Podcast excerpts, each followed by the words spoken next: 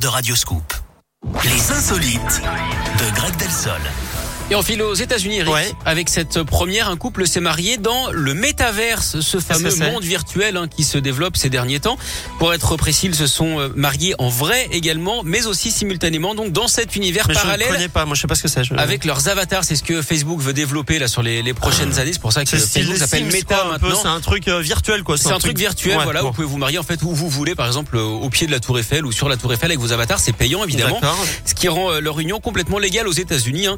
C'est ce qui s'appelle se passer la bague au. Il faut savoir que chacun des invités a dû créer son avatar donc pour participer à cet événement.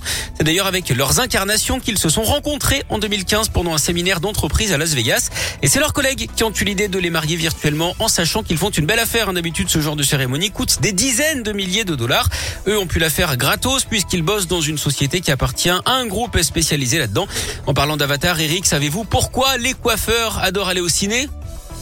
Eh bien, euh, Tiff, Coupe, Coupe, je n'en sais rien. Ce sont les rois de la pellicule. Pff, Merci beaucoup, Greg. Merci à vous. À De tout rien. à l'heure. On À vous retrouve dans une heure la suite des tubes. Kong